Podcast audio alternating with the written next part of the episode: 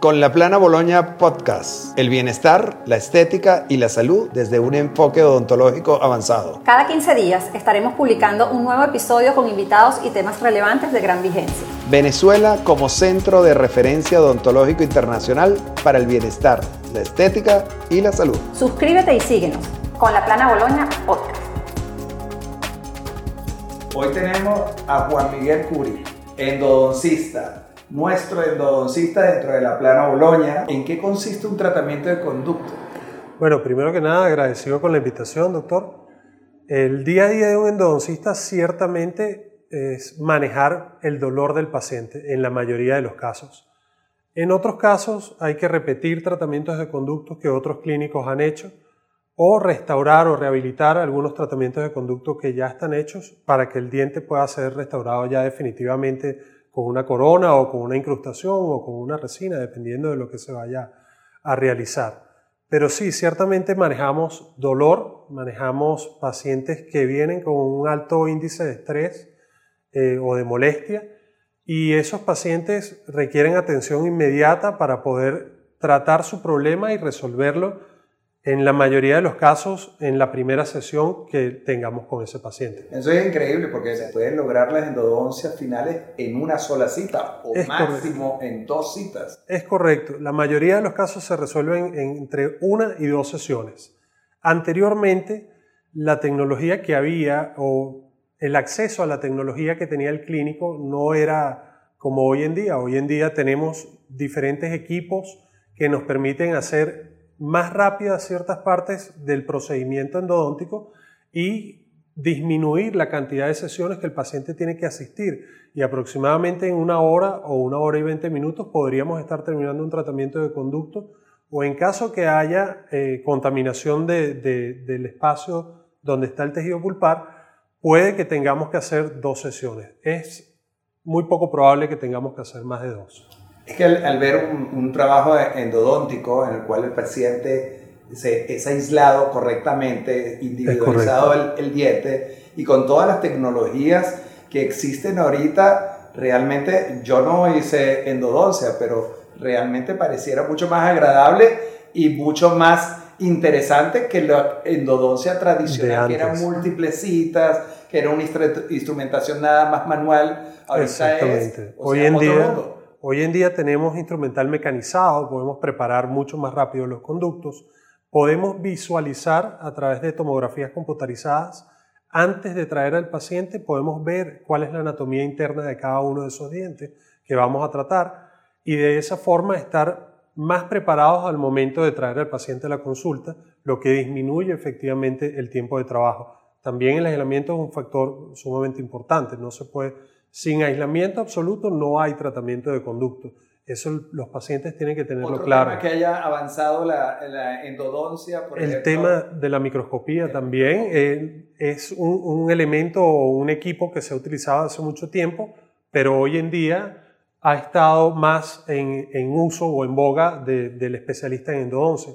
Acá, por ejemplo, tenemos un muy buen microscopio que nos permite aumentar el tamaño del espacio donde estamos trabajando. Recuerden que para hacer un tratamiento de conducto se tiene que trabajar dentro del diente y para poder ver dentro de esa cavidad que está dentro de la cavidad bucal es muy difícil si no tenemos buena iluminación y si no tenemos buena magnificación. Hay muchos casos que se pueden resolver sin utilizar el microscopio, pero en la mayoría de los casos es probable que podamos perder algo si no lo utilizamos o que podamos conseguir algo más. Es una herramienta ahorita que no debe faltar en una no debe faltar.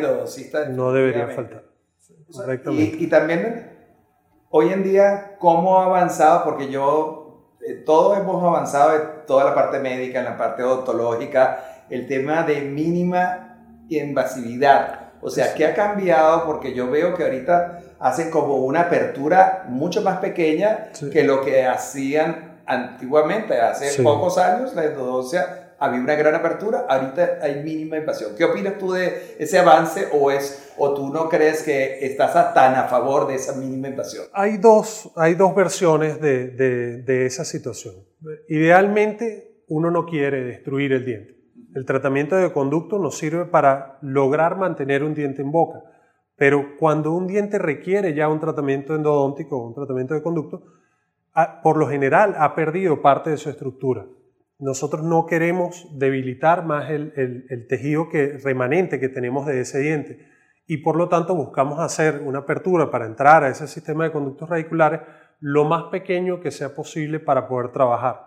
No en todos los casos se va a poder, no todos los casos llegan con tanta estructura que nos permita hacer un acceso pequeño. En algunos casos ya viene el diente fracturado o la caries es tan grande que ha destruido gran parte de la estructura de la corona.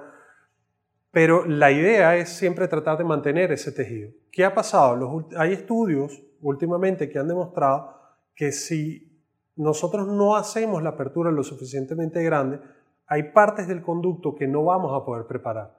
Y si no las preparamos, no vamos a poder desinfectar.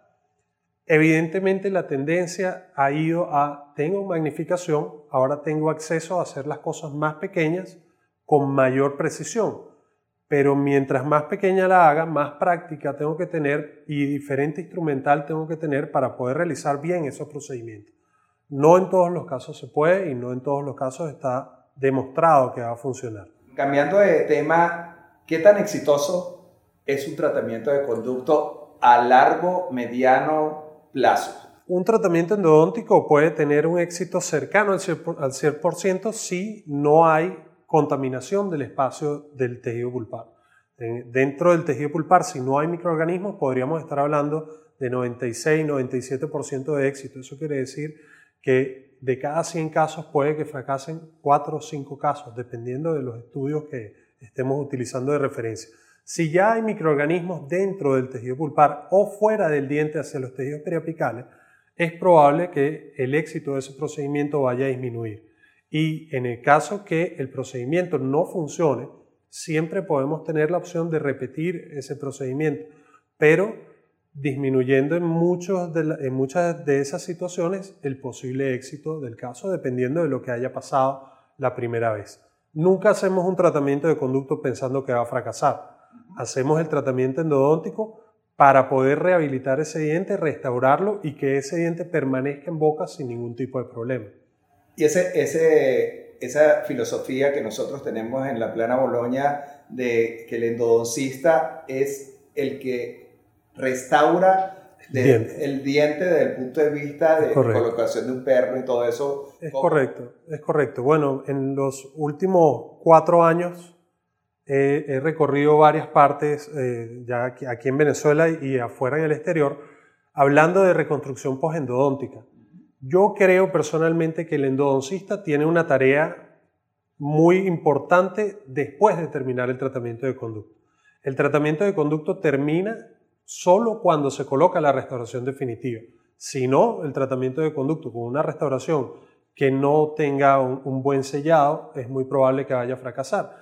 Por eso, nosotros acá en la Plana Boloña lo que estamos haciendo es el tratamiento endodóntico y, de ser posible, en la misma sesión colocar un aditamento interradicular y sellar un perno, un perno dentro del diente y sellar ese tratamiento endodóntico pasando el paciente desde un cubículo al cubículo de al lado para que se coloque ya sea la resina, el provisional o incluso la restauración definitiva en ese que momento. Estaba hablando, eh, Juan, este, realmente es tan importante como que las estadísticas hablan de que del 100% de las endodontias realizadas en 10 años, el 50% terminan fuera de boca. ¿Por qué? Porque no se reconstruyeron adecuadamente o no recibieron una restauración, de protección adecuada. Entonces, esto es importantísimo para la longevidad y para el buen eh, repetición de lo que es la endodoncia bien realizada con su tratamiento restaurador. Por lo general, lo hablábamos ahorita antes de entrar acá, eh, uno cuando termina un tratamiento de conducto tiene la costumbre de decir, ya terminamos, estás listo. Y el paciente queda con la idea que ya terminamos. si, ese, si ese tratamiento endodóntico no tiene un buen sellado en el momento que yo le digo al paciente, ya terminamos, es probable que el paciente no se vaya a reconstruir el diente. Claro, porque interpreta que terminó eh, su tratamiento sobre esa pieza dental y eso es una equivocación. Otra cosa es la magnificación en mi ejercicio profesional. Este, está todo el día, cuando abro cavidades, siempre estoy buscando una grieta, una fisura. Háblanos un poquito del síndrome de diente fisurado. Bueno, primero tenemos que empezar por definir un síndrome. Un síndrome es eh, un conjunto de síntomas o signos y síntomas que se presentan asociados a una causa única. En este caso, la causa del síndrome del diente fisurado es una, fractura incompleta del diente, de la dentina, que puede ser esmalte, dentina o incluso llegar hasta el tejido pulpar. El paciente que, que tiene un diente fisurado o que tiene un diente con una fractura incompleta está en un proceso de transición. Si no se trata, esa fisura va a crecer y se va a convertir en una fisura de mayor tamaño o de mayor importancia o se va a convertir en una fractura y probablemente vaya a perder el diente. Estos pacientes por lo general refieren tener sensibilidad a cambios térmicos, sobre todo al frío, o incluso refieren que cuando muerden, no necesariamente cuando muerden, sino cuando eh, hacen, eh, liberan la presión de la masticación, sienten una molestia. una molestia. Y en esos casos hay que estar muy pendiente de buscar si hay una fisura. Es muy difícil, sin magnificación, poder observar fisuras. Es muy difícil sin otros instrumentos. Acá ayer estábamos utilizando la lámpara para transiluminación y con eso podemos ver con la magnificación y esa lámpara podemos ver fácilmente si hay alguna fisura, ya sea esmalte, dentina, y poder determinar si ese caso está, eh, ese paciente está teniendo esa sintomatología debido a esa fisura, por ejemplo. ¿Qué sucede y cuál es el problema con esto? Que los pacientes pasan de un clínico a otro clínico con una misma sintomatología porque piensan, oye, es la restauración que me quedó mal. Vuelven a otro clínico y la repiten.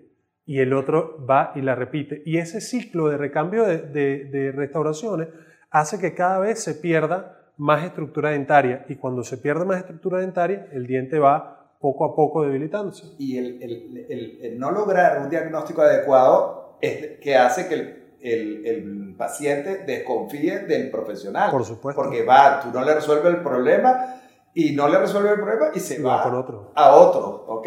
Entonces eso es muy importante en el tema de diagnóstico, el tema del síndrome de diente fisurado.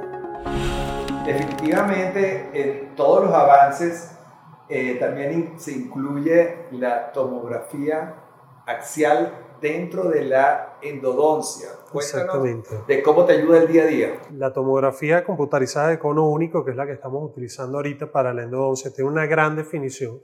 Es un procedimiento muy sencillo. El paciente se toma como una radiografía panorámica, el mismo, un equipo muy similar. No se tiene que acostar, se sienta y en unos pocos minutos tenemos una reconstrucción tridimensional. Recuerde que aquí en la clínica podemos tomar las, las radiografías, que son una imagen bidimensional de una estructura tridimensional, pero las tomografías nos permiten observar las tres dimensiones en diferentes planos de esa estructura que nosotros vamos a tratar. Nos permite ver si hay variaciones anatómicas, qué pasó si un tratamiento de conducto fracasó, si hay conductos que no se han tratado, cuál es la longitud exacta de cada uno de esos conductos, incluso el diámetro y cuánto podemos ensanchar eso, y cómo vamos a hacer la apertura, por ejemplo, de esos dientes. Es una herramienta muy útil.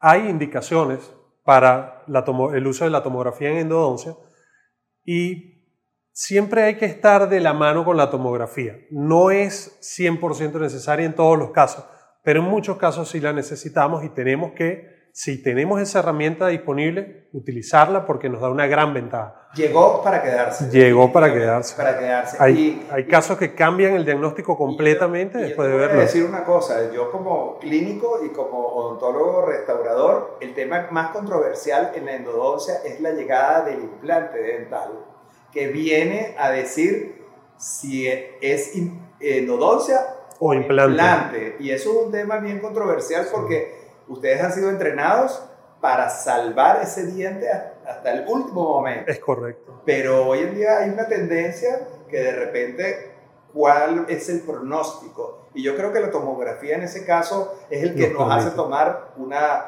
una decisión, una decisión correcta. Exacto.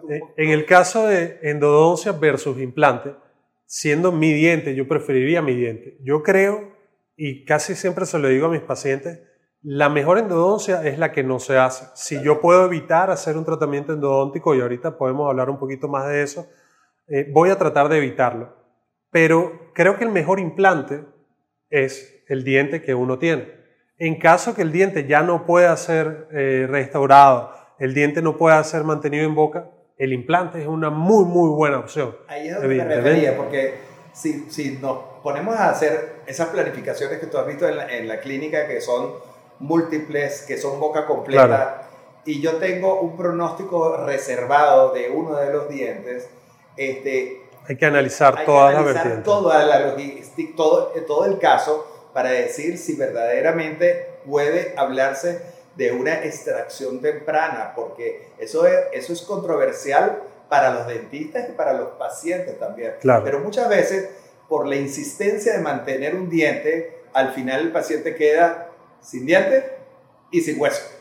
Entonces ahí es donde, donde yo digo que hay que analizarlo y por eso somos un equipo multidisciplinario claro. y por eso tenemos el criterio y por eso tu referencia no dice endodoncia, es evaluación. De tal manera que tú puedas eh, entregar todo tu conocimiento, pero yo también te voy a refutar ciertas cosas desde mi punto de vista. Es que tiene, no puede ser de una manera diferente porque cada quien va a manejar un área específica y en, el área específica de cada uno hay opiniones importantes sobre si se puede mantener el diente, si se puede tratar, si no se puede tratar, y cada una de esas opiniones son valiosas para el paciente. Evidentemente, en el conjunto de todas esas opiniones va a estar el mejor plan de tratamiento para ofrecerle a nuestros pacientes. Un diente que no puede ser restaurado, no vale la pena evidentemente hacerle un tratamiento de conducto. Un diente que no pueda ser restaurado, no tiene la razón para, no hay razón para hacerle un tratamiento endodóntico porque no lo vamos a poder, vamos a mantener la raíz, bueno, no vamos a poder mantener la función, que, devolverle la función al paciente. Al final vamos todos a coincidir en cuál es la mejor opción para ofrecerle a ese paciente y cuál es el mejor plan de tratamiento que beneficie más a ese paciente. O muchas veces un diente que se hace endodoncia sin hacer una previa planificación del tratamiento a realizar y de repente ese diente no entra dentro de la planificación, estamos haciendo un tratamiento innecesario en ese caso. es correcto. Es que la interacción de las especialidades es maravillosa. El trabajo en equipo es lo mejor que hay. Y tener a los especialistas correctos en el momento correcto es lo mejor que hay también, porque a veces nos encontramos con casos que por pasar una o dos semanas probablemente se complica un poco más de lo que podíamos haber hecho antes. Vamos a pasar a un punto de, de la, nueva, la nueva imagen de la endodoncia, porque eh, ha sido, la endodoncia ha sido un tratamiento radical, o sea, claro. que tú prácticamente para mantener el diente en boca haces eliminación. Retiramos el tejido pulpar. El, el, el, órgano pulpar, haces la endodoncia, pero hoy en día existe la preocupación, y bueno, yo la preocupación la tengo hace muchos años, pero es cómo la endodoncia está actuando de una manera mínimamente invasiva. Ciertamente, las cosas han cambiado mucho en endodoncia, sobre todo la percepción de los conceptos en el tiempo, porque hay conceptos que se han venido utilizando desde hace mucho tiempo, pero hoy en día se están aplicando con nuevos materiales y con nuevos enfoques. Por ejemplo, una de las razones principales para necesitar o requerir un tratamiento de conducto es un dolor espontáneo que no se dé ante analgésicos porque hay una inflamación del tejido pulpar que no, puede, que no va a remitir. El paciente tiene mucho dolor y hay que retirar ese tejido. En el caso previo a esa situación, donde hay un dolor que está relacionado con una pérdida de sustancia calcificada, de dentina, una parte del diente que se ha perdido por una caries, en ese caso, a veces cuando estamos retirando ese tejido infectado, estamos muy cerca del tejido pulpar y anteriormente el pensamiento general del odontólogo era, está muy cerca, hazle un tratamiento de conducto. Hoy en día no tenemos esa, esa, e, esa mentalidad, no esa ideología, esa mentalidad. Siempre vamos a tratar de evitarlo, siempre que se pueda. Y dependiendo de la sintomatología del paciente y dependiendo del caso específico y del diagnóstico pulpar, de ese tejido, nosotros vamos a poder hacer otros tratamientos, como por ejemplo un recubrimiento pulpar indirecto, colocar materiales como por ejemplo el teracal, que está funcionando muy bien, sobre una dentina muy delgada que esté muy cerca del tejido pulpar y luego colocar una restauración y evaluar a ese paciente en el, en el tiempo. Evidentemente, no tener la evaluación del paciente va a ser un problema. Es decir, este tipo de procedimientos, desde un recubrimiento pulpar indirecto a un recubrimiento pulpar directo o los que siguen, no van a funcionar si el paciente no está en constante control con su odontólogo, que es uno de los problemas principales de entrar en esta área de la endodoncia mínimamente invasiva. ¿Qué sucede? Si nosotros, el paciente se mantiene y no evaluamos la sintomatología, es probable que el paciente termine un tratamiento endodóntico sin que nosotros hayamos podido intervenir. En algunos estudios nos dicen que algunos procedimientos mínimamente invasivos no tienen mucho éxito a los 5, 10 años. Todavía no hay claramente establecido cuál es el éxito de ciertos procedimientos porque se han visto muchas variables, pero cada vez menos estamos tratando de entrar, cada vez más estamos tratando de entrar menos en el tejido pulpar. Y en el caso que lleguemos al tejido pulpar, todavía hay procedimientos que podemos realizar extirpando porciones de ese tejido pulpar y colocando materiales bioactivos sobre ese tejido para poder buscar o para buscar que ese tejido pulpar regenere o se, eh, se, recupere y repare al no estar contaminado. Cuéntanos un poco qué está pasando en la endodoncia en este área. La endodoncia poco a poco ha ido variando, desde un procedimiento muy agresivo para el diente como tal, no para el paciente, donde nosotros retirábamos todo el tejido pulpar a buscar hacer cada vez menos tratamientos endodónticos, tratar de salvar ese tejido pulpar. La capacidad de recuperación del tejido pulpar es muy alta si elegimos el caso adecuado. Hay muchos casos en los que no vamos a poder eh, hacer otro procedimiento, pero hay otros casos donde anteriormente estábamos procediendo a realizar un tratamiento endodóntico y hoy en día decidimos tratar de buscar una alternativa para mantener ese tejido pulpar y no realizar el tratamiento endodóntico en ese diente en el paciente. ¿Qué podemos hacer? Cuando hay un tejido pulpar que está inflamado pero de manera reversible, nosotros podemos eliminar el tejido cariado que, se presenta en el, que está presente en el diente y podemos colocar recubrimientos sobre esa dentina, como por ejemplo el teracal, y luego reconstruir con una resina, siempre manteniendo al paciente en control y observando que haya eh, una mejoría en el tiempo. Pero si la caries eh, ha avanzado eh, hasta el tejido pulpar, todavía tenemos opciones en estos momentos de retirar partes de ese tejido pulpar y colocar materiales bioactivos que nos permitan, que permitan ese tejido pulpar recuperarse. Esto es la nueva onda de la endodoncia tratar de evitar hacer el procedimiento. Y más, un poco más allá, está cuando ya hemos, tejido, hemos perdido el tejido pulpar.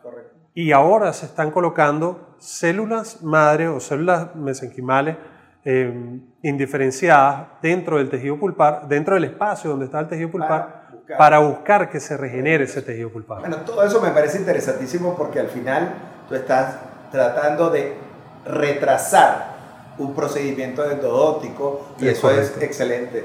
El, no ser invasivo de una sola vez, sino ir en darle todas las oportunidades posibles al para la regeneración. Exacto. Buenísimo, Uri. De verdad que me pareció interesantísimo todos los temas que tocamos hoy.